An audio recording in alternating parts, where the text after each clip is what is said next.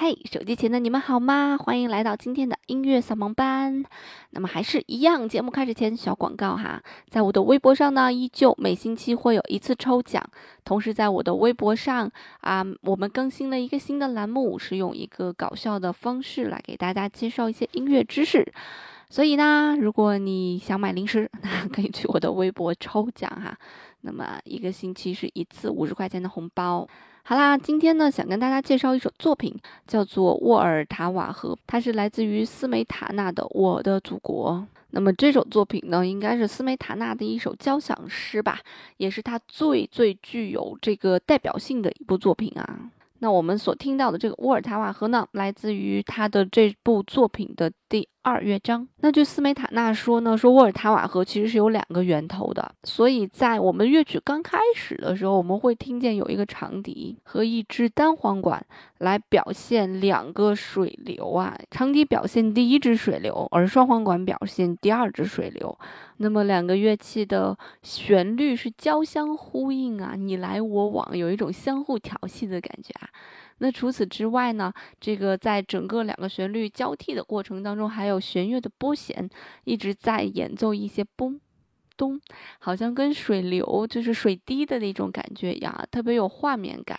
那什么叫做拨弦呢？就是我们看小提琴和大提琴一般在演奏的时候都是拿弓这样去拉那个弦的声音，它会比较绵长啊，它的声音比较连贯。那我们时候也看大家拿那个手去勾那个弦，它就会出来嘣嘣。嘣，这样的一个声音，它不就不是那种绵长的旋律的声音了啊？我们把这种演奏技法叫做拨弦，非常直观，很傻，就是拨弦啊，就 OK 了。所以这个拨弦的这种感觉呢，给了这样一个俏皮，就给了这个旋律有一个俏皮的感觉。这个绵长的小溪，绵长的两条小溪，给了它一些俏皮的味道在里面。那我们下面就来一起听一听沃尔塔瓦和两条小溪你来我往，互相调戏的感觉。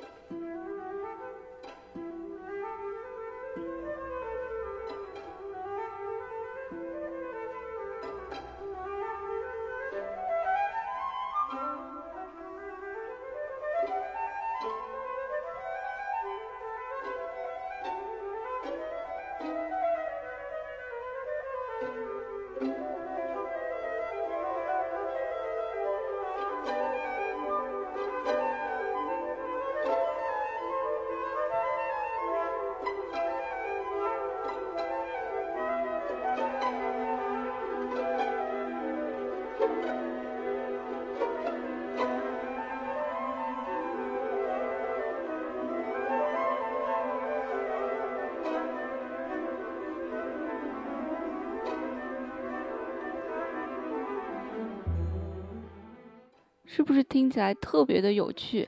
呃，这首作品很奇怪啊，即便我不告诉你它像小溪一样，你听起来也感觉像两条小溪在交相辉映的感觉，啊，波光粼粼的感觉啊。所以斯梅塔纳，我觉得他很有想象力，也很有创作力。那么接下来会发生一些什么呢？接下来呀，这个水流越汇越多，你会听见更多的旋律，更多的乐器进来啊，进到这个沃尔塔瓦河当中。那么当我们听完这一部分之后呢，马上沃尔塔瓦河的主题就要响起了。那是一个非常宽阔、非常有流动性的一个主题，来表现这个沃尔塔瓦河的宽阔的那样一种感觉。当然，当你听到这段旋律的时候，你一定会说说哇，原来。是这一段旋律啊，这个旋律我听的变数实在是太多了。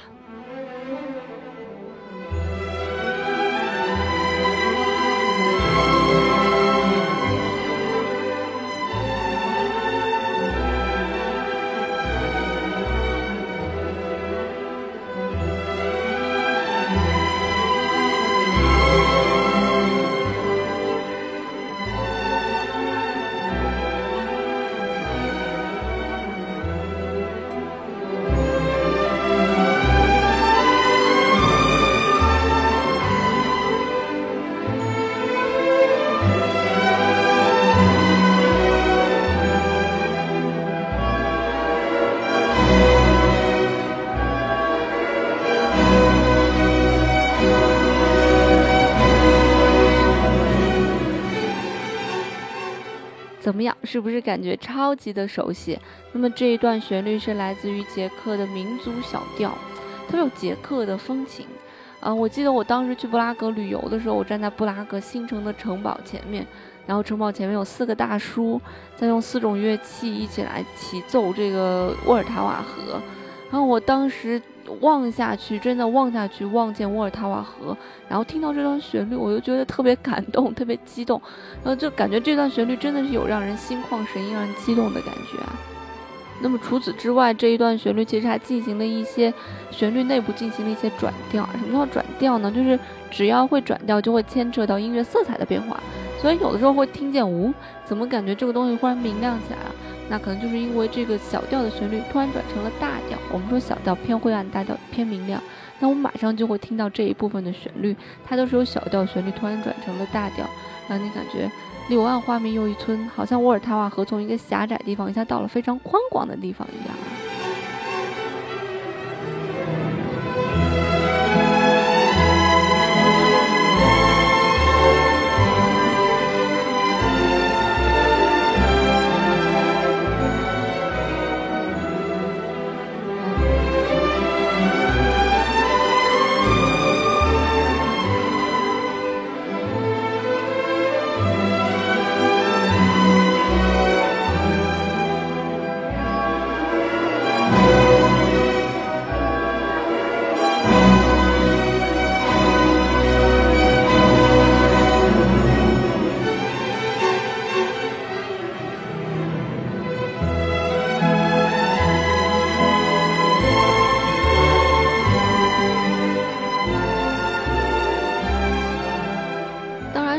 能一直是湍急啊，音乐不能一直没有其他的进行。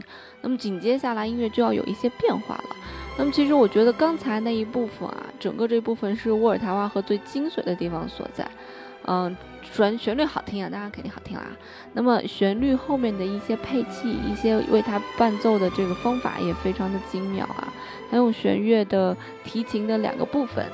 啊，一提琴和二提琴分别奏出旋律和分别奏出河水流动的这样的感觉啊，用用提琴来奏出这样子的感觉啊，也有网上的那个你去看留言，他说这简直这个作品简直就是长笛的噩梦，因为长笛一直在重复非常复杂的这样一个音型在里面，所以非常难吹。那么马上马上我们就要听到这个号角的声音了啊，这个小号和圆号会要奏出号角的感觉。好像是一个乡村的民俗画面出现了。那么这一段呢，也是捷克的一个民间舞曲吧。这种舞曲的类型叫做波尔卡啊，就是我们特别熟悉的波尔卡。那么用波尔卡以及号角的声音来表现一个婚庆的一个非常盛大的场面。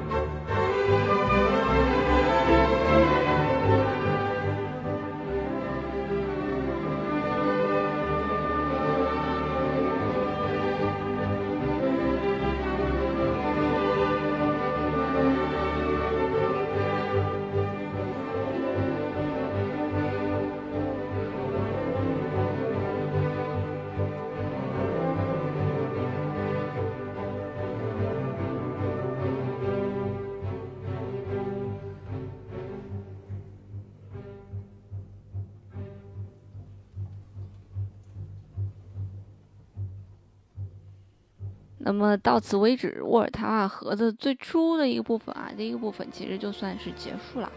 那么马上要迎来的一个部分就是描写这个静谧的月光下啊出现了一群水仙女，她们翩翩起舞啊。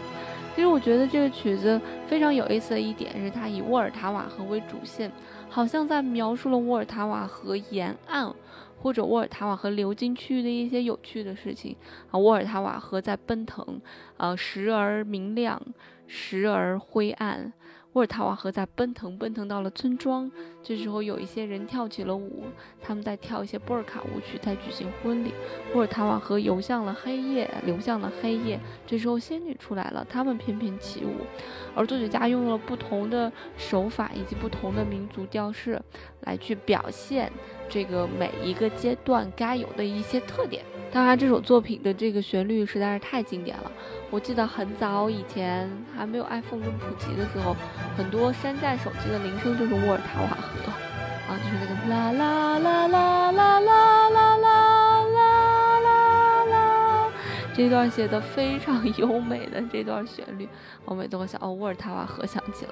然后还有一个高频的这个手机铃声就是鳟鱼。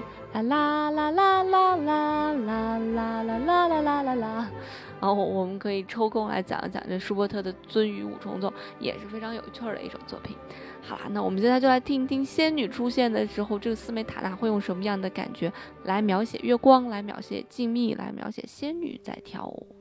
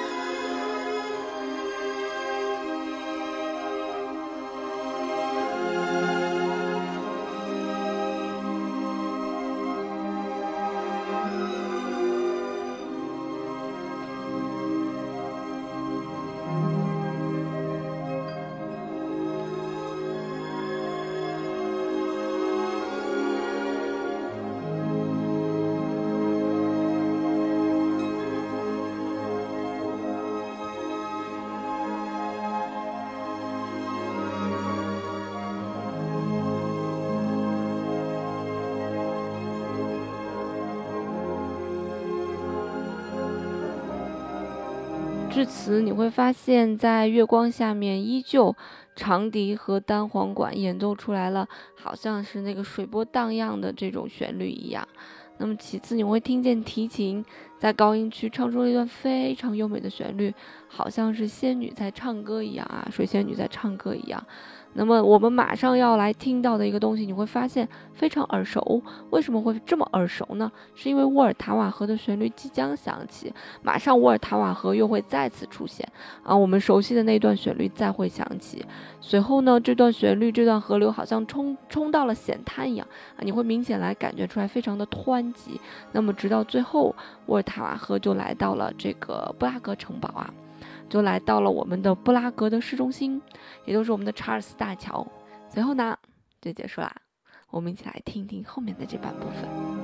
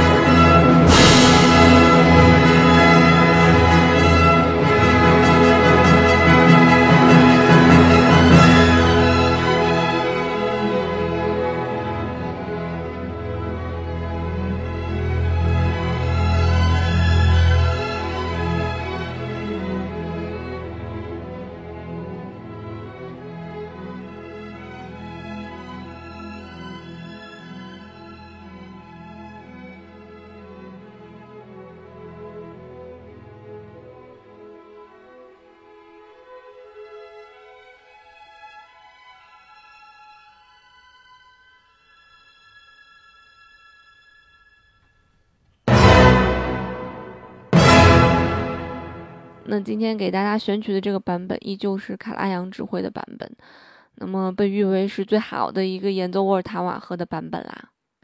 那么大家如果有机会的话，一定要去布拉格去捷克玩一玩啊！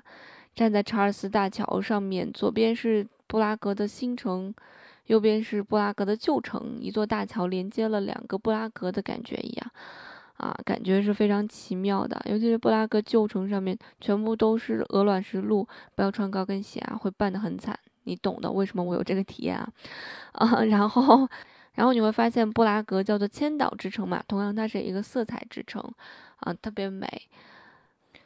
那么沃尔达瓦河应该算是捷克的母亲河了，大概长有四百四十六公里，嗯，大概流经了约二点八万平方公里吧。如果你要是拍婚纱照的话，我更建议去布拉格；度蜜月的话，一定要去布拉格，这真的是一个非常完美的城市啊，真的很完美。好了，带着波西米亚风的沃尔塔瓦河呢，我们今天就听到这儿啦。那如果你想听这个更多的节目呢，欢迎订阅我的音乐扫盲班，也欢迎大家关注我的新浪微博啊，关注音乐扫盲班以及我个人的更多动态。那我们下周再见啦，音乐不迷路就在扫盲班，拜拜喽。